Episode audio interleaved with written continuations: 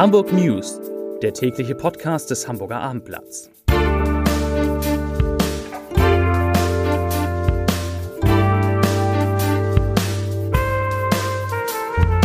Herzlich willkommen. Mein Name ist Lars Heider und heute geht es um die Corona-Situation an Hamburgs Schulen, etwa einen Monat nach Ende der Sommerferien. Weitere Themen. Die Stadt bekommt eine Stiftung, die die Welt verändern will.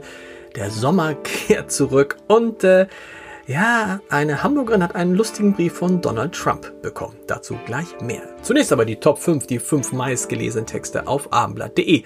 Rassistisch? Fragezeichen, Wirbel um Arbeitsheft an Eimsbüttler Schule. Auf Platz 4, Wechselhoffnung, Wechselhoffnung für Pollersbeck, 12.000 Zuschauer im Pokal. Da geht es um den HSV. Auf Platz 3, wie Donald Trump eine Hamburgerin beschenkte. Dazu gleich mehr. Auf Platz 2, Stau wegen Pop-up-Radweg. Busfahrer macht Ärger Luft. Auf Platz 1, Veranstaltungsbranche. Sascha übt Kritik an Corona-Politik. Das reimt sich sogar. Schulsenator Thies Rabe hat heute eine Zwischenbilanz über den Schulstart nach Corona, unter Corona-Bedingungen, so muss es glaube ich heißen, äh, gezogen und die fällt so aus, ich zitiere mal, Kinder und Jugendliche lernen in der Schule deutlich besser als zu Hause. Nach nach mehreren Wochen zeigen die bislang geringen gesundheitlichen Risiken des Schulbetriebs, dass die Öffnung der Schulen richtig war. In allen bislang bekannten Fällen haben sich die infizierten Schülerinnen und Schüler sowie Schulbeschäftigten nicht in der Schule infiziert. Abweichend davon gibt es jetzt allerdings in der Heinrich-Herz-Schule in Winterhude eine ungewöhnliche Häufung von Infektionen. Zitat Ende. Und darüber, über diese ungewöhnliche Häufung wollen wir sprechen, denn an der Heinrich-Herz-Schule in Winterhude werden im Moment alle oder wurden alle knapp 200 Schulbeschäftigte sowie alle Schülerinnen und Schüler der 6. und 8. Klassen, das sind insgesamt 400 Jungen und Mädchen in 15 Klassen getestet. Und Bisher waren 26 der Testergebnisse positiv und damit hat Hamburg eine erste Schule, wo es wirklich einen Corona-Ausbruch wohl gegeben hat. Die Frage ist, wie konnte es dazu kommen, trotz der ganzen Hygienevorschriften? Offensichtlich haben sich zufällig gleich mehrere Schüler unabhängig voneinander zu Hause in ihren Familien infiziert und das Virus dann in die Schule getragen. Äh, bisschen blöd. Äh, einige Kinder, die das so gemacht haben, sind wohl in die Schule gegangen, obwohl sie eindeutige Symptome hatten und eigentlich hätten zu Hause bleiben müssen. Andere dagegen waren symptomlos und haben entsprechend unbemerkt das Coronavirus in die Schule getragen. Die Heinrich-Herz-Schule ist zum Glück ein Sonderfall, denn wenn man sich die Bilanz insgesamt anguckt, dann sind, wir erinnern uns an der Heinrich-Herz-Schule 26 äh, Jungen und Mädchen im Moment Corona-positiv. Und sonst gibt es aktuell in, an Hamburg-Schulen nur 27 Corona-Fälle. Das heißt nur 27 der 256.000 Hamburger Schülerinnen und Schüler. Das entspricht 0,01 Prozent aller Schüler sind im Moment aktuell mit Corona infiziert. Und zur Vorsicht befinden sich an allen, an allen Schulen 14 der insgesamt rund 9.500 Schulklassen sowie 24 weitere Schulbeschäftigte in vorbeugender Quarantäne, also an allen Schulen außer der Heinrich-Herz-Schule. Die sticht ja leider ein bisschen hervor.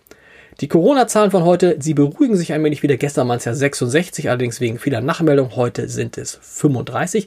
Im sogenannten 7-Tage-Index, also wo es um die Zahl der Neuinfektionen in den vergangenen 7 Tage geht, da gehört Hamburg mit 15,4 Fällen je 100.000 Einwohner in den vergangenen 7 Tagen, aber zu den Bundesländern mit den höchsten Werten. So, das muss reichen zu Corona heute zu einer tollen Nachricht. Hamburg soll einen intellektuellen Leuchtturm bekommen, eine Denkfabrik, die der Hamburger Unternehmer Erg Rigmas gründen will. Name der Denkfabrik ist The New Institute. Und in diesem neuen Institut äh, soll darüber geforscht werden, was auf die Menschheit zukommt und wie wir unsere Gesellschaft besser machen kann da in, dieses, in, diese, in diese Denkfabrik wird Ergrigmas mehrere Millionen Euro investieren. Und das geht schon los mit dem Standort, denn tatsächlich wird die Denkfabrik in neun Gebäuden auf 6000 Quadratmetern in der Warburgstraße angesiedelt, eine Heimat finden. Bis Herbst 2021 werden die Gebäude jetzt aufwendig saniert und umgebaut. Und dann sollen dort Denker aus Wissenschaft, Kultur, Wirtschaft, Politik und Medien gemeinsam arbeiten und den gesellschaftlichen Wandel gestalten. Wow, was für ein Projekt. Was sagt Erkik denn dazu? Er sagt, die Welt verändert sich in einer nie dagewesenen Geschwindigkeit. In vielen Bereichen wird systemischer Wandel für die Menschheit zu einer Existenzfrage. Da geht es um Bevölkerungswachstum, um Umweltzerstörung und natürlich vor allem um den Klimawandel. Und all das zu all dem soll es jetzt auch kluge Gedanken aus Hamburg geben von einer neuen Denkfabrik. Tolle Idee. Natürlich wurde heute in Hamburg auch viel gesprochen über den verheerenden Brand im griechischen Flüchtlingslager Moria. Und als erste Reaktion hat Hamburg, Hamburgs Rotgrüner Senat gesagt, dass Hamburg natürlich bereit ist, Flüchtlinge aus Moria in der Hansestadt aufzunehmen. Senatssprecher Marcel Schweitzer sagt dazu, die Bilder aus Moria sind erschreckend. Europa und Deutschland müssen handeln. Wir in Hamburg sind bereit, Geflüchtete aus den Lagern auf den griechischen Inseln aufzunehmen. Und äh, Hamburgs zweite Bürgermeisterin, Katharina Fegebank von den Grünen, die hat dazu auch was getwittert. Eindringlich und kurz, was soll denn noch alles passieren in Moria, damit Geflüchtete endlich in Sicherheit gebracht werden? Hamburg ist bereit, Menschen aufzunehmen. Der Bundesinnenminister muss sich jetzt bewegen. Zitat Ende, Twitter, Zitat Ende. Eine Zahl nannten die beiden nicht, dann nannte weder äh, Marcel Schweizer noch Katharina Fegebank, aber man geht davon aus, äh, nach bisherigen Vereinbarungen, dass Hamburg bis bereit wäre, bis zu 150 Flüchtlinge aus Moria aufzunehmen. Hoffentlich möglichst bald. Eine Warnung im wahrsten Sinne des Wortes für den morgigen Donnerstag. Der wird es nämlich laut. Es werden die Töne von 131 Sirenen in Hamburg ähm, äh, äh, klingen.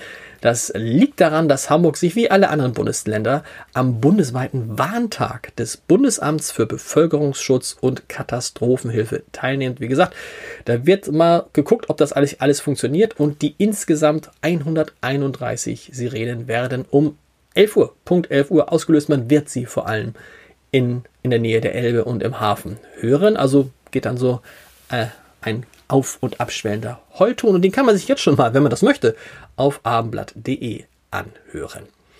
Noch eine gute Nachricht, der Sommer kehrt nach Hamburg zurück. Es wird ein schöner Spätsommer. Schon am Wochenende sollen die Temperaturen in Hamburg auf deutlich über 20 Grad anklettern, so auf 24, 23, 24 Grad. Und dann in der kommenden Woche kann es sogar noch mal bis zu 29 Grad warm werden. Auf jeden Fall sehe ich sehr, sehr viele Sonnensymbole hier bei unserem Wetterbericht und äh, man kann offensichtlich wieder, wieder grillen. Äh, der Spätsommer läuft zur Hochform auf.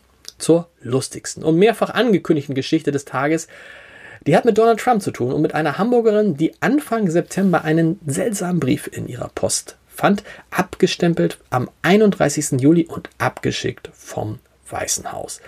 Und das Schreiben, das las sich noch seltsamer. Es war nämlich ein Schreiben unterschrieben von Präsidenten der Vereinigten Staaten von Amerika, also von Donald Trump. Und was schrieb er? Er schrieb, unser großartiges Land erlebt durch die weltweite Corona-Pandemie eine beispiellose Herausforderung der nationalen Gesundheit und der Wirtschaft. Die erste Priorität ist Ihre Gesundheit und Sicherheit. Und weiter, wir arbeiten rund um die Uhr dafür, hart arbeitende Amerikaner wie Sie vor den Folgen des ökonomischen Shutdowns zu schützen. Zitat Ende. Ähm, mit sie meint er dann die Hamburgerin und der Präsident Donald Trump beließ es nicht bei diesen warmen Worten. Ein Scheck über 1200 Dollar lag freundlicherweise gleich dabei. Und die Hamburgerin, die Empfängerin dieses Briefes, die hat das zunächst für einen Scherz gehalten, erzählt sie dem Hamburger Abendblatt, also uns. Sie war mehrere Jahre mit einem Amerikaner verheiratet und bezieht deshalb eine kleine US-Rente und wahrscheinlich gilt sie, sagt sie jetzt wegen dieser niedrigen Rente als schwer bedürftig. Übrigens, den Scheck hat sie sich natürlich bereits auszahlen lassen. Abzüglich Gebühren hat sie jetzt 971 Euro, die sie ausgeben kann. Und äh, davon wird sie allerdings noch einen Teil in Deutschland versteuern müssen. So hat der deutsche Staat auch noch was davon, sagt die Hamburgerin. Äh, und äh, an dieser Stelle vielleicht ein kleiner Dank an Donald Trump. Immer mal gucken, an wem man eigentlich seine Schecks so schickt. Zum Leserbrief des Tages. Da geht es noch einmal, ging es ja gestern schon, um die Peking um den Viermaster, der zurück nach Hamburg gekommen ist, worüber sich sehr, sehr viele Hamburgerinnen und Hamburger freuen, der jetzt ähm, äh, am Hafenmuseum steht, wo man ihn sich angucken kann. Und da gibt es echt viele, die sagen, das ist der falsche Platz für dieses wunderschöne Schiff. Dazu gehört auch Annette Sager. Sie schreibt, was für ein Empfang und was für eine große Begeisterung für dieses schöne Schiff. Leider ist der geplante Liegeplatz am Hamburger Hafenmuseum äußerst stiefmütterlich gewählt. Die Peking bleibt im Hansahafen quasi unsichtbar. Stattdessen sollte, wie für das Schwesterschiff Passat in Travemünde, ein Liegeplatz in exponierter Lage, sicht- und begehbar für alle in der Nähe der Landungsbrücken gefunden werden. Warum nicht neben die Musical-Theater am Südufer? Eine Fährverbindung dahin gibt es sogar schon. Das schreibt Annette Sage. Ich bedanke mich für diesen äh, Leserbrief und ich bedanke mich für ihr, für euer Interesse an diesem Podcast. Morgen geht es dann weiter und morgen wird es vielleicht schon ein bisschen wärmer. Bis dann. Tschüss.